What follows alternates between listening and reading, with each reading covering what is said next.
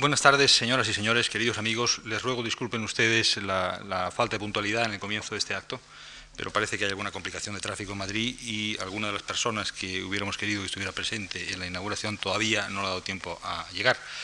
Pero de todas maneras vamos a empezar con la venia de ustedes y rogándoles de nuevo disculpas por esta pequeña espera. Vamos a inaugurar en la Fundación Juan Marc hoy una exposición de la obra del fotógrafo norteamericano Irving Penn permanecerá abierta hasta el día 17 de mayo próximo. La exposición consta de 163 fotografías en blanco y negro y en color y abarca más de 40 años de la vida artística de Penn, con muestras relevantes en los campos del retrato, la moda, la publicidad, el desnudo, los temas etnográficos, la naturaleza muerta, etcétera, etcétera. La exposición ha sido organizada por John Sarkowski, director del Departamento de Fotografía del Museo de Arte Moderno de Nueva York y llega a Madrid bajo los auspicios del Consejo Internacional de dicho museo. Ya en el año 81, el MoMA prestó a la Fundación Juan Marc una magnífica exposición de fotografías americanas titulada Mirrors and Windows, que quizá alguno de ustedes recuerde todavía. Para presentar la exposición de Irving Penn, hemos pedido a don Francesc Catalarroca que diera la conferencia inaugural. Catalarroca, como muchos de ustedes saben, es uno de los más relevantes fotógrafos españoles, nacido y afincado en Cataluña, hijo de otro destacado fotógrafo, Pere Catalá, y empezó desde muy joven en el trabajo de la fotografía ayudando a su padre. Colaborador de numerosas publicaciones periodísticas como Revista, Destino, Gaceta Ilustrada, La Vanguardia, etcétera, etcétera, es también autor de las ilustraciones de más de 40 libros, entre otros el relativo a monasterios catalanes, La Tauromaquia, Miró Escultor, Espacios de Chillida, Cerámica Popular Española, Arte Popular de América, etcétera, etcétera. Como profesional de la fotografía, Catalá Roca ha creado numerosos carteles para las campañas nacionales de turismo, ha colaborado con importantes arquitectos y artistas y ha realizado fotografías y filmes documentales. En diciembre del 83 le fue concedido el Premio Nacional de Artes Plásticas. A Francesc Catalá Roca, al MoMA, a los representantes del Museo Americano y a todos los que nos han ayudado a abrir esta exposición Irving Penn en Madrid, quiero agradecerles en nombre de la Fundación Juan Marc su valiosa colaboración y ayuda. Y nada más, cedo la palabra a don Francesc Catalarroca y les agradezco mucho a ustedes su presencia en este acto. Muchas gracias.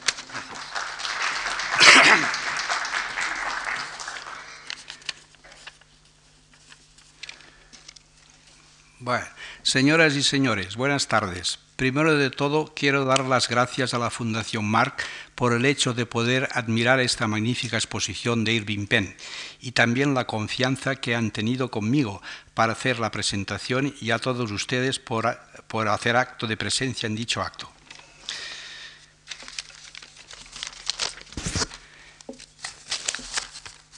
Estamos aquí reunidos para hablar del fotógrafo Irving Penn, pero considero muy importante que con anterioridad hablemos de la fotografía y de la imagen. Antes de la invención de la fotografía, la gente ya miraba y sabía ver. Tenían la iconografía de las iglesias. En los retablos religiosos, relieves y capiteles les explicaban historias y situaciones, o sea, era un medio de comunicación. Tenían ya otro sistema para transmitir ideas, que era la escritura, pero los mensajes estaban en clave y eran minoría los que podían entenderlo, hasta que con la invención de la imprenta se hizo posible la masificación de la escritura y desde este momento la humanidad se ha ido enriqueciendo hasta lograr reducir los analfabetos. De hecho, siempre hemos tenido tres medios de comunicación, el oral, el escrito y el visual los cuales desde el principio de su creación se han ido eh, completando y haciendo más comprensibles, pero siempre han, sido, han ido evolucionando de un modo desigual. Así tenemos que no hace muchos años los medios que estaban en primer plano eran el oral y el visual. El medio escrito, que hoy día tiene una gran importancia, solo hace siglo y medio que de cara a las masas no era demasiado importante, ya que la mayoría de personas no sabían ni leer ni escribir pero al tener conciencia de la importancia que pudiera llegar a tener la humanidad, eh, asistió a las escuelas desde pequeños y afortunadamente ya son muy pocos los analfabetos que tenemos en nuestras latitudes. Esta euforia por el lenguaje escrito ha hecho retrasar o no dejar avanzar el lenguaje oral y visual. Por eso, cuando vemos un político haciendo un discurso, la mayoría de las veces lo está leyendo, o como yo mismo estoy haciendo en este momento. Y cuando se mira una fotografía, enseguida se busca el pie para que dé una explicación. Pero desde la invención de la fotografía hace apenas 150 años empezó la era de la visión, mejor dicho, el renacimiento de la imagen. Creo que actualmente estamos al principio de la plenitud, porque si observamos veremos que desde hace unos años no somos nosotros quienes vamos a la escuela para aprender a ver, sino que la escuela viene a nosotros en forma de televisión, cine, periódicos, libros ilustrados, vallas publicitarias, etc. De todas maneras, faltan muchos años para asolir esta plenitud del lenguaje visual. Primero tiene que saber expresarse bien el que explica, el fotógrafo y comprenderlo bien el que mira, el espectador o lector de la imagen. Cuando ponemos el tiempo como testimonio de algo que ha existido o ha sucedido, hemos de tener en cuenta la escala o medida en que calibramos dicho tiempo. Si nos situamos en la historia de la pintura, de la escultura, de la música, etc., habremos de remontarnos a centenares, a miles de años. En cambio, para hablar de la electricidad o de la astronáutica, solo nombraremos años, meses o días. Hoy estamos aquí para hablar de un personaje ya presente en la historia de la fotografía. Mas no voy a hablarles como historiador, sino como cronista de los hechos ocurridos, escudándome en el hecho de que mi labor profesional abarca ya un tercio de la existencia de la fotografía. A finales de los años 50 aparece un fotógrafo que tuvo una innegable influencia en mí. Se trata de Irving Penn, al que no he tenido la suerte de conocer personalmente, pero sí a su obra. Enseguida vi que se trataba de un profesional, término que para algunos es más bien despectivo, porque tiene connotaciones de vicios y defectos repetitivos, y es posible que haya un fondo de verdad. Pero todo ello cambia cuando se puede decir un gran profesional, porque todas las limitaciones y obligaciones provocarán que la fuerza de creación salga con mayor ímpetu. Irving Penn empezó a trabajar al final de una época en que los fotógrafos se les llamaba retratistas, pues hacer retratos era la principal ocupación de fotógrafos que como profesionales debían esforzarse en halagar al retratado, lo cual era muy difícil, ya que dicho personaje solo se conocía en actitud de mirarse en el espejo. Pero los retratistas encontraron un recurso que les favorecía, mediante el retoque del negativo, haciendo desaparecer ojeras y arrugas, con lo que rejuvenecían unos años al retratado, para satisfacción del cliente.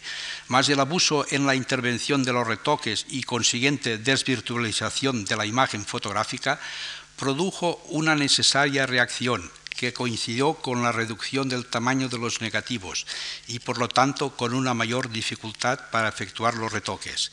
En este momento Irving Penn empieza a trabajar utilizando el tamaño 9x12 y sobre todo el tamaño 6x6, para lo cual tuvo que buscar nuevos métodos y recursos fotográficos, o sea, convertirse en fotógrafo inventor encontró una simplificación que consistía en ocuparse solo desde el objetivo hasta la emulsión sensible, lo cual situaba al modelo delante de un fondo neutro.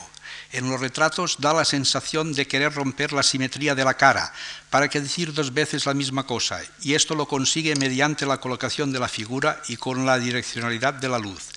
En cambio, otras veces utiliza la simetría como un desafío,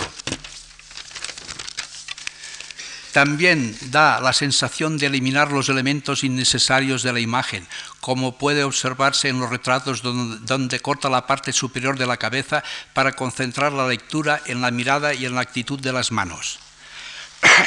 Penn, como fotógrafo consciente y adelantado en su obra, sabía que la fotografía tiene el don de parar un momento de la vida de la historia y que había ocasiones y personajes que él podía fijar y legarlos para las generaciones venideras pudieran conocer, como hizo con las fotografías de los incas del Cusco y del Petit Métier de Nueva York y de París.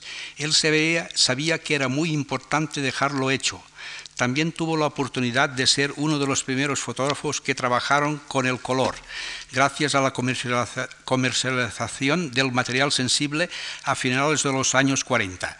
Seguro que fue una gran satisfacción para él el poder aplicar sus conocimientos como pintor. El procedimiento Kodachrome, al ser de formato pequeño, 24 por 36 milímetros, tenía el inconveniente que al ampliar se notaba mucho el grano de la emulsión. Más Pen convirtió la desventaja en ventaja al hacer unas fotografías que recordaban a los impresionistas y puntillistas. En sus fotos de estudio lucha con el estatismo, estaticismo, busca el otorgar al modelo un cierto dinamismo mediante recursos como la colocación, la actitud o el encuadre. Considero que esta debía ser una de sus mayores preocupaciones, por lo que al trabajar en el exterior, fuera de su estudio, se sentía más libre y encontraba más facilidades para lograrlo. Entendía muy bien el movimiento, sabía que éste se logra confrontando un elemento en movimiento con un punto de referencia estático. Después ya veremos en la proyección eh, algunos ejemplos.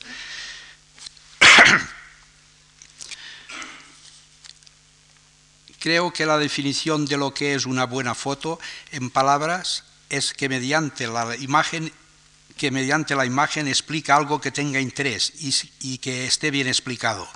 Esta definición podemos muy bien aplicarla al trabajo de Irving Penn, pero en algunas de sus fotos sufre una cierta transformación, ya que nos encontramos fotografías de temas y asuntos intrascendentes tan bien explicadas que adquieren interés.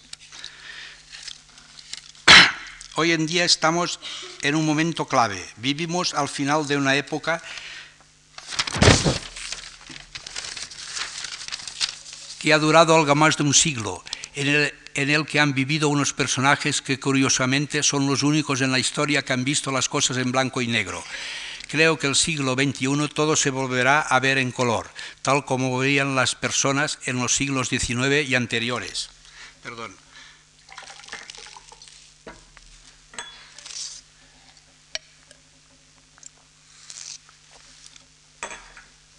Si imaginamos a Felipe II a Fernando VII, a Napoleón los vemos en color. En cambio, si pensamos en Alfonso XIII, Churchill, Hitler, General de Gaulle, Franco, el Papa Pacelli, los vemos en blanco y negro. Pero si miramos más adelante, vemos a Reagan, al rey Juan Carlos I y al Papa Bautista en color. Hay un caso sintomático de la importancia adquirida por el blanco y negro y de la trascendencia que ha tenido en el saber cultural de una época. Este modo particular de ver las cosas. Si tomamos a Picasso como el pintor representativo del siglo XX y escogemos una obra suya, si no la mejor, si la más conocida, es decir, el Garnica, como emblema o símbolo del siglo XX, observamos que fue pintada en blanco y negro, a modo de documento de la época. Cabe recordar que Picasso vivió la guerra a través de sus documentos, ya que no estuvo en el frente y fue en las fotos de prensa y documentales donde, halló el patetismo que nos transmitió con su cuadro. Esto es lo que piensa un fotógrafo. ¿Habrá algo de verdad? Irving Penn tiene la visión de un gran cartelista, ya que en sus fotos de moda se nota el afán de simplificar y ser muy concreto para colocar en primer plano el contenido o idea que quiere expresar. En sus fotos se nota que era un gran grafista y diseñador. Desde la invención de la fotografía, los procedimientos técnicos para el desarrollo del trabajo no han parado de evolucionar, empezando por el de guerrotipo, celotipo, bromolios, fototipias, platinotipias, hasta llegar a las polaroids y grabaciones magnéticas. Siempre ha habido nuevas aportaciones y creo que ha sido a mediados del siglo XX donde ha habido las innovaciones más influyentes y se ha dado el cambio más grande. Creo que cuando se inventa algo importante, desde el primer momento ya se ha inventado todo, ya que en la invención participan todas las personas que tienen interés por la novedad. Y después solo hace falta ir perfeccionando lo que se tiene y hacer posible lo que ya se, había ideado. Este es el caso de la fotografía en color, que si bien se, se había resuelto el problema teórico de la captación de relaciones cromáticas, no fue hasta los años 40 en que se hizo factible su y su consiguiente comercialización. También nace por estos años el fotoperiodismo. Debido a la reducción de los tamaños de los negativos, gracias a las cámaras de pequeño formato, se logró que el trabajo del fotógrafo fuera más versátil y se pudiera trabajar sin trípodes, con el resultado de unas fotos más espontáneas y vivas. Voy a exponer un caso que nos explica de una forma bastante clara la creación del fotoperiodismo. La revista ilustrada más importante que se editaba en los años 30 era la Ilustración Francesa y en enero de 1936 publicó un gran reportaje de la guerra de Abisinia. Las imágenes estáticas eran de fotografía y las de acción eran dibujadas. Esto ocurría en la misma época en que Capa y Centellas hacían las fotos de la Guerra Civil Española. Y juntamente con la creación de las revistas Vue y Life, este fue un momento muy importante para el fotoperiodismo. También podemos ver su poder de adaptación en todas las novedades técnicas que aparecían y, en el flash electrónico eh, es en el flash electrónico, ya que fue de los primeros que hizo uso de ellos, ya que hacía muy poco que aún se usaba el magnesio. Él es un hombre que estuvo a la altura de este gran momento en que hicieron su aparición tantas novedades que han sido capitales para continuar la historia de la fotografía y que él formará parte de ella como un gran fotógrafo y un gran profesional. Ahora vamos a empezar la proyección de diapositivas del dilatado trabajo de Irving Penn. Desde este momento será el autor de las, las fotografías el que les hablará. Eh, miren con atención lo que él quiere explicar para que se forme una comunicación. Y perdonen si en algún momento yo intervengo para hacer ver alguna cosa. Pues ya se pueden empezar las diapositivas. Bueno, aquí es esto que he dicho antes, de que eh, él al hacer los encuadres eh, procuraba no repetir las cosas. O sea que si, si diciendo en una vez media cara, porque se tenía que ver la otra. Pero claro, esto es muy fácil de decir, pero es muy difícil de hacer. Pero aquí, por ejemplo, está muy bien resuelto. O sea, esta foto de Picasso es fantástica, es una, tiene un impacto grandioso. Esto igual, esto también, o sea, coge, coge la mitad de la cara y es lo que resulta para que resulte más expresiva.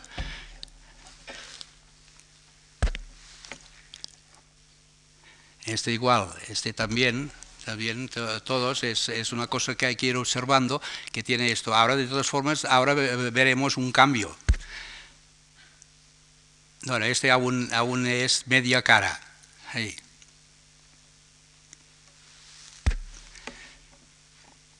Este también, que, que, esto, que lo que, una cosa que le condicionó bastante, condicionó y se aprovechó es de que el tamaño era cuadrado, el, el, el que él usaba era un tamaño cuadrado. Que esto eh, es curioso porque los tamaños eh, no le damos importancia, pero yo creo que hay un tamaño que ideal que lo que pasa es que nos acostumbramos y, cambiamos, pero el, tamaño ideal es el apaisado, es el apaisado, porque tenemos un ojo al lado, de, al, lado del otro, no tenemos uno arriba y otro abajo, o sea, los tenemos uno al lado, por lo tanto, sin hacer ningún esfuerzo, las cosas las vemos apaisadas. Ahora, yo creo que el, asunto de que sea derecho, o sea que como si tuviéramos un ojo arriba y otro abajo, esto es por la lectura, al inventarse la imprenta para poder eh, seguir las líneas y, no podían ser muy largas porque si no, no podías coger al, empezar de la otra.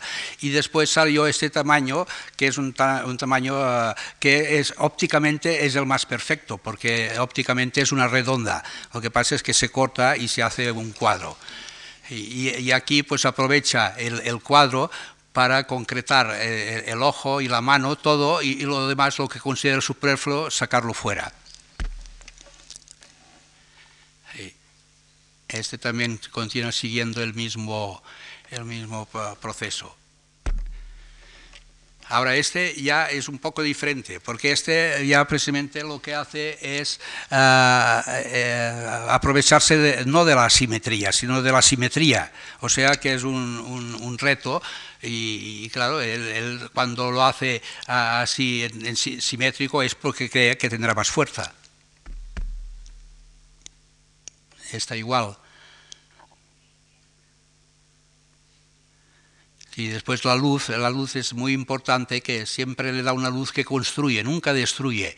O sea, siempre la luz, la, luz eh, más eh, justa es la que viene una sola, porque Dios cuando hizo el mundo hizo solo un sol. Esto es muy significativo.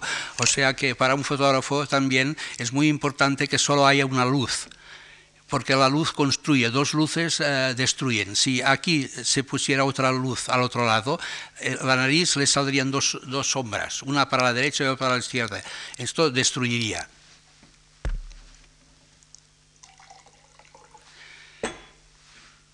Bueno, esta también pues, es una continuación de, de lo que hemos estado diciendo.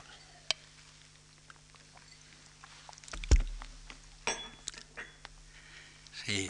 Y este, este que es un retrato estupendo y además este es de, del fotógrafo, no sé, que es de, un, de un, hombre que, que, lo considero mucho, que es uh, este Station.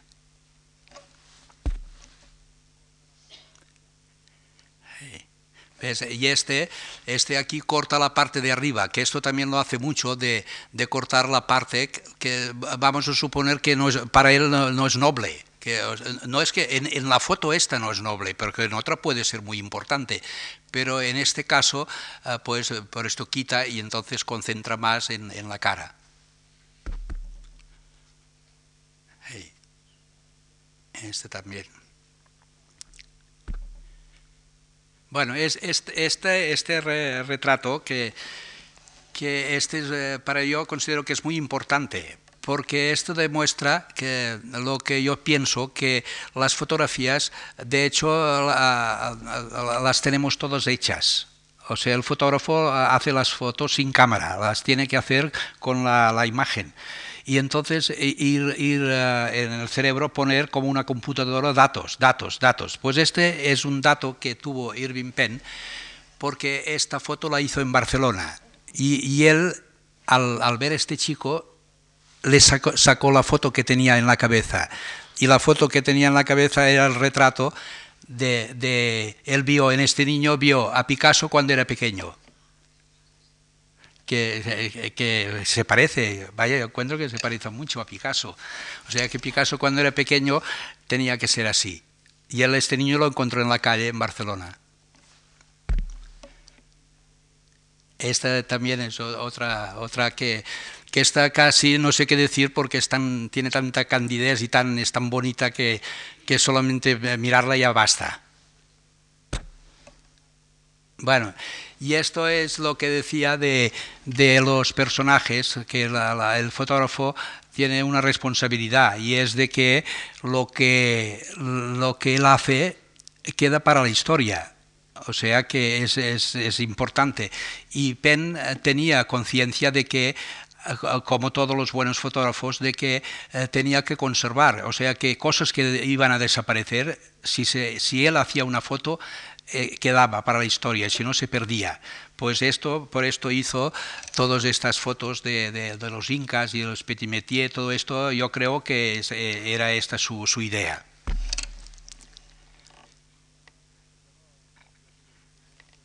Sí que es, estas fotos, eh, yo no, no, ya digo, no tengo la suerte de conocerlo a él, pero he conocido amigos suyos, a, a, amigos de, de, Penn, y uno de ellos es uh, Josep Louis Sert, el arquitecto. Y uh, Josep Louis Sert estuvo con él en el Cusco cuando él hizo estas fotos, estaban juntos.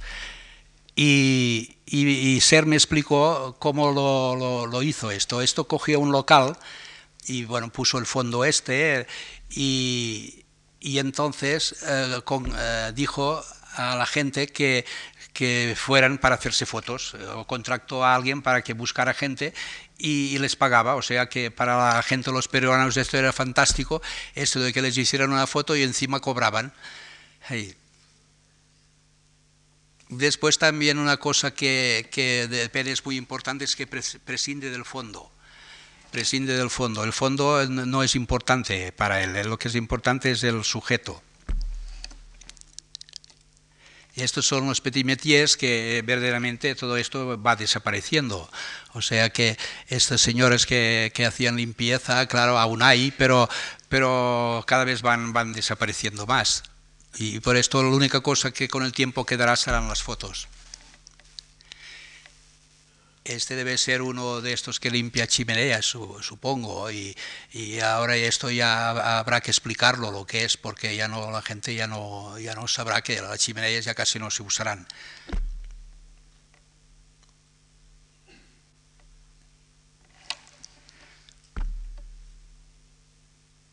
Y esto fue toda una, gran colección que hizo de, de oficios que eh, los oficios han desaparecido, pero las fotos quedan. Esos son de, de, de, África.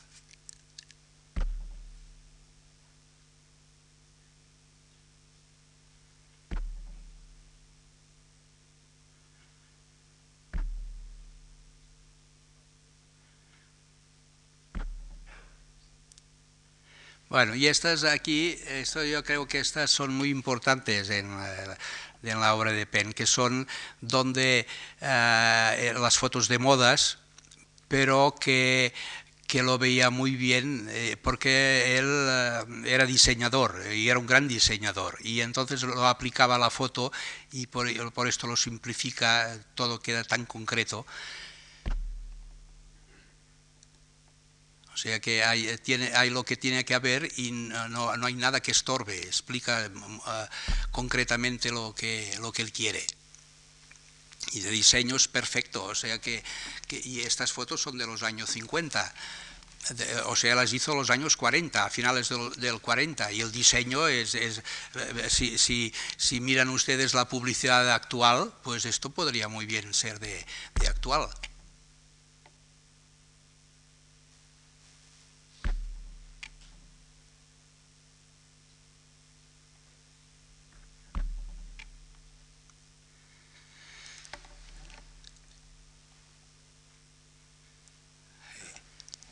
Yo eh, eh, creo casi que, que eh, esto tiene un paralelismo con el, con el arte románico, que al fin y al cabo el arte románico no eran más que unos publicitarios.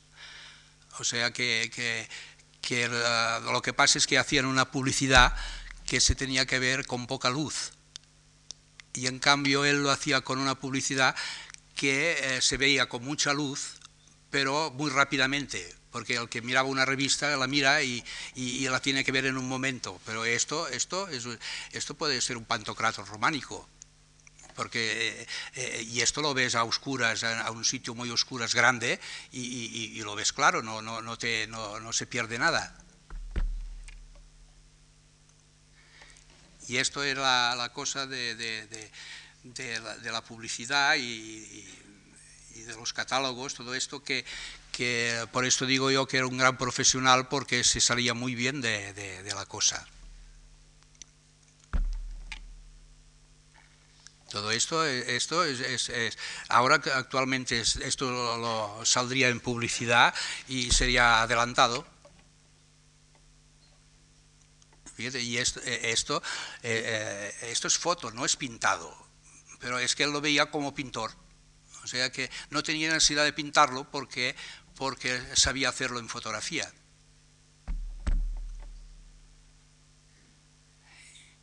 Todo esto es una gran imaginación.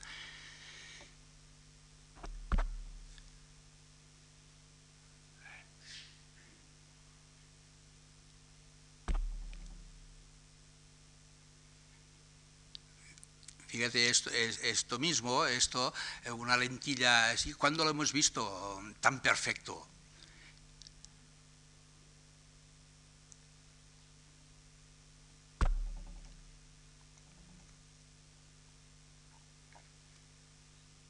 Ahora, yo esto me imagino esta, esta boca puesta en, una, en una valla de estas de publicitarias que hay actualmente, sería el que se llevaría el primer premio, todo el mundo lo, todo el mundo lo vería esto.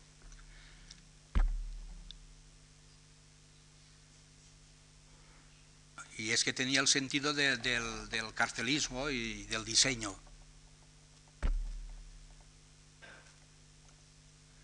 Y después, otra cosa que, que, yo creo que es importante es que uh, él fue de los primeros en, en, en cuando se comercializó la, la, la foto en color, porque antes ya existía la foto en color desde el principio. Lo que pasa es que no era factible. Pero él esto, y, cuando cogió la foto en color, ah, no, no, lo, no, lo, usó como un juguete, aquello de decir, pues eh, aquí hay color, hay que ponerle color, no, sino que lo armonizaba muy bien. O sea que, que se nota que, que, era pintor igual que estos bodegones. Estos bodegones, no, eh, aún actualmente habría fotógrafo que te haría este, este bodegón y te lo haría, pero con el fondo de color, de color azul.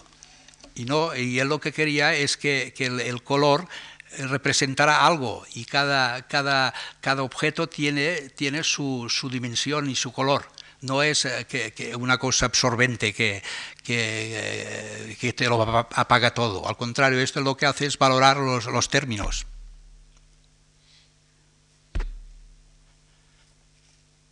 Esto es, es, es, muy sutil.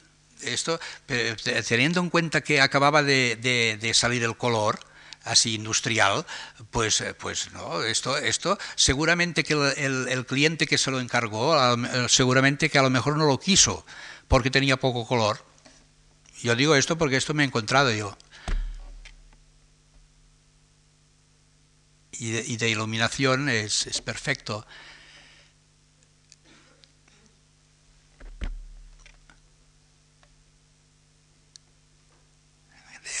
Aquí todo está, está bien. Ah, bueno, y aquí, aquí empieza también la cosa del, del, flash electrónico esto eh, es esto que eh, él aprovechaba todo lo que, lo que salía, sabía aprovecharlo. O sea, enseguida que se, le entregaba el material a aquel, decía, esto podremos hacer esto.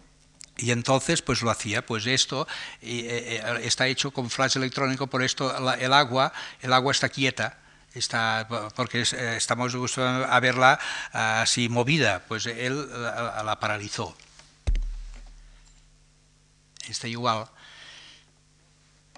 O sea que él, él sacaba, eh, sacaba partido de todo lo que las novedades. Bueno, si esto ya es, cosa de moda, es que esta las pongo aquí porque eh, esta es la, ropa, que es lo que, lo que interesaba, lo que se tenía que poner en primer, plano. La, figura era secundaria, pero, pero él lo ponía por orden.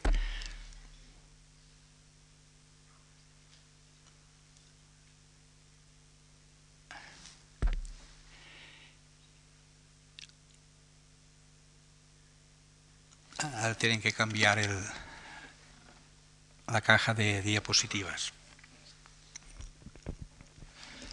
Aquí ya, buscó la, cosa de hacer el objeto y, la mujer ya era maniquí. O sea que lo que quería explicar era, era la ropa.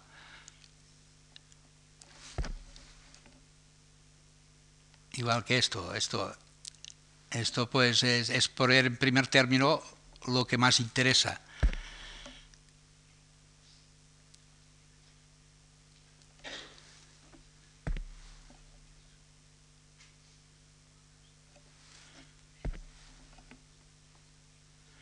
Y esto, flores, que esto ya es más reciente, esto, esto ya es de, eh, finales de los 70, principios de los 80 ya que ya hizo cosas de flores y bodegones y aquí yo creo que ya es porque eh, ya le ya tenía necesidad de, salirle el pintor, o sea, el, creador, de, pero del creador no de fotografía, sino de pintura.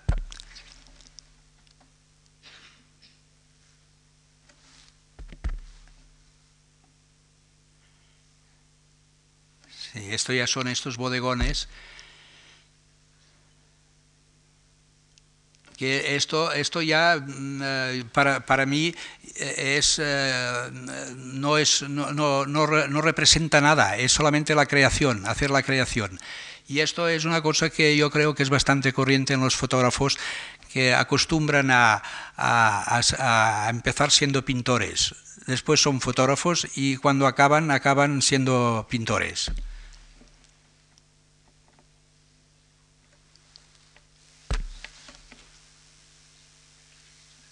Aquí este bodegón, claro, pues ha puesto un zapato, una calavera y ha puesto toda una serie de, de cosas.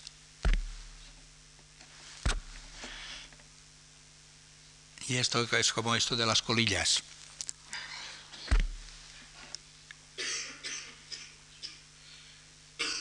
Claro, esto eh, para la mayoría de gente pues es una colilla, pero claro, si se coge y se, se, le, se le, hace ya un tamaño diferente y se busca una, unas calidades y se ponen de manifiesto, pues tienen, puede llegar a tener un interés.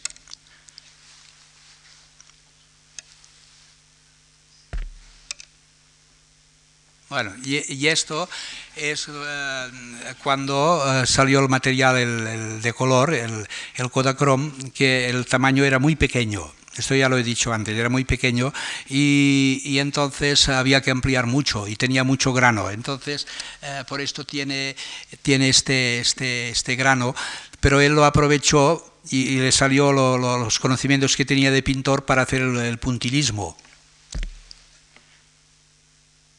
Y esta foto está aquí en la exposición.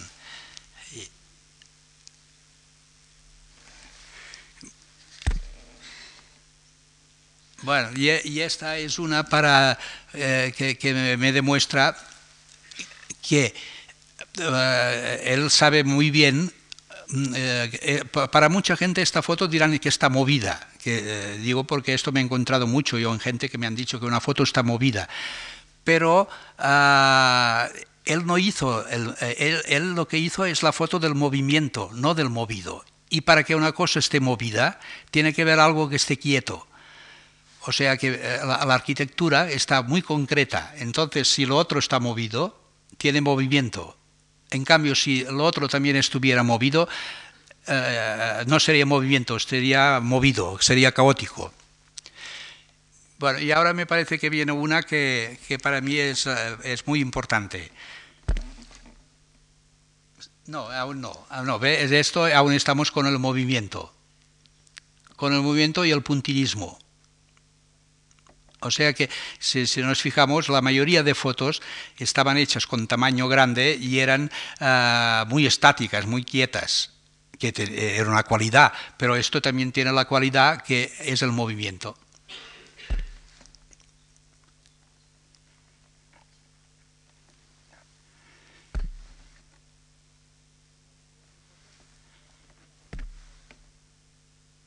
Bueno, esta foto para mí ha significado mucho esta foto, porque uh, esta foto para mí ha representado uh, una idea que tengo yo de la fotografía, y es que el fotógrafo tiene, yo creo, que de fotos hay de muchas clases, eh, y cada vez que nos vamos haciendo mayores, la foto va siendo mayor, aún no es mayor de edad, pero llegará a serlo, pues uh, coge diferentes uh, especialistas y yo creo que una de las especialidades tiene que ser el fotógrafo que vea vea una cosa y allí dentro sabe que hay muchas cosas dentro de aquella foto, pero no las puede analizar y entonces tiene que hacer la foto y después poderlas ana ir analizando y descubriendo cosas. Y ahora esta foto, que esta es en Rabat, esto es en, en África, eh, era un, esto, una fiesta. Pues él vio la fiesta esta, hizo las fotos, pero ahora veremos detalles de esta misma, de esta misma foto y veremos lo que se puede ver. O sea, se, se puede, en la foto esta se puede ir analizando.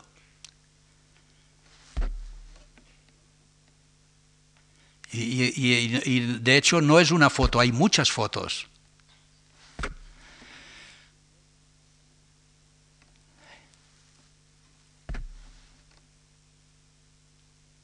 Fíjate, esto es un cuadro fantástico.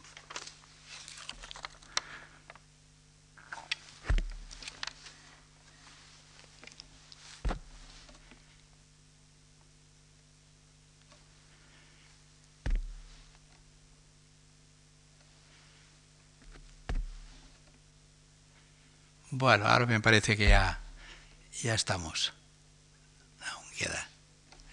Todo, todos son fragmentos de, de, aquella imagen que además es una imagen de, de 24 a 36, que yo creo que por esto esta foto no está aquí en la exposición, porque sería un tamaño tan pequeño que seguramente se perdería, porque además hay que tener en cuenta que en, el momento pues tampoco no, las cosas no se, no se, les da importancia, es después cuando, cuando se, son importantes. Bueno, pues ya está, ya, hemos, ya muchas gracias de haberme escuchado tan atentamente. gracias, gracias.